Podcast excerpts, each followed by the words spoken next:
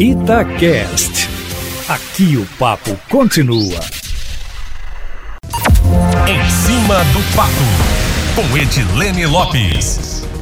Boa tarde, Eustáquio Ramos. A suspensão do terço de férias para servidores públicos estaduais, informada em primeira mão pela Itatiaia agora há pouco, caiu como uma bomba na cabeça do funcionalismo. Muitos receberam apenas parte do salário da parcela de dois mil reais que foi paga ontem. Só os servidores da segurança pública e da saúde receberam o salário de forma integral. A Itatiaia, Eustáquio, teve acesso a um ofício interno logo depois que ele foi assinado pelo presidente do Comitê de Orçamento e Finanças do Estado, agora à tarde, e esse documento determinou não só a suspensão do terço de férias, que é o valor que o trabalhador recebe além do salário quando ele entra de férias, mas também determinou a suspensão do auxílio fardamento, que militares recebem no mês de maio e que é equivalente a 40% do salário. De acordo com o comitê que tomou a decisão, os contratos administrativos e designados não perderão direito ao recebimento dos valores e o pagamento será restabelecido quando a condição de arrecadação tributária do Estado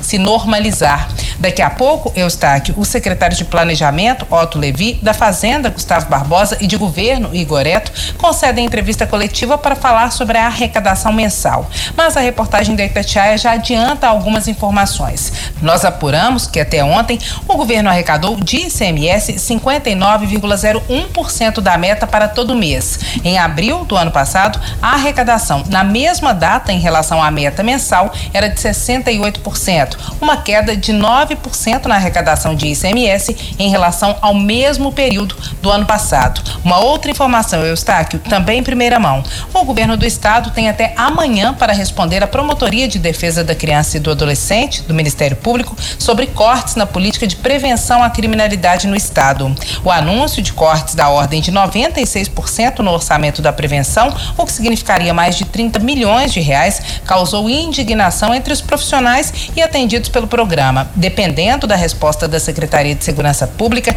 se os cortes forem mantidos e programas como Fica Vivo, de prevenção à criminalidade, que atende a mais de 10 mil jovens no estado, forem cortados, o caso pode parar na justiça. No entanto, membros do Ministério Público acreditam que seja possível achar uma solução com base no diálogo, que vem sendo feito nos últimos dias. Hoje, o órgão enviou mais um pedido de informações ao governo. Os cortes vieram vieram depois do decreto de contingenciamento de 49% assinado pelo governador para conter gastos e tentar minimizar a crise financeira agravada pela pandemia, principalmente pela queda na arrecadação de tributos como o ICMS. Amanhã eu volto, Eustáquio, sempre em primeira mão e em cima do fato.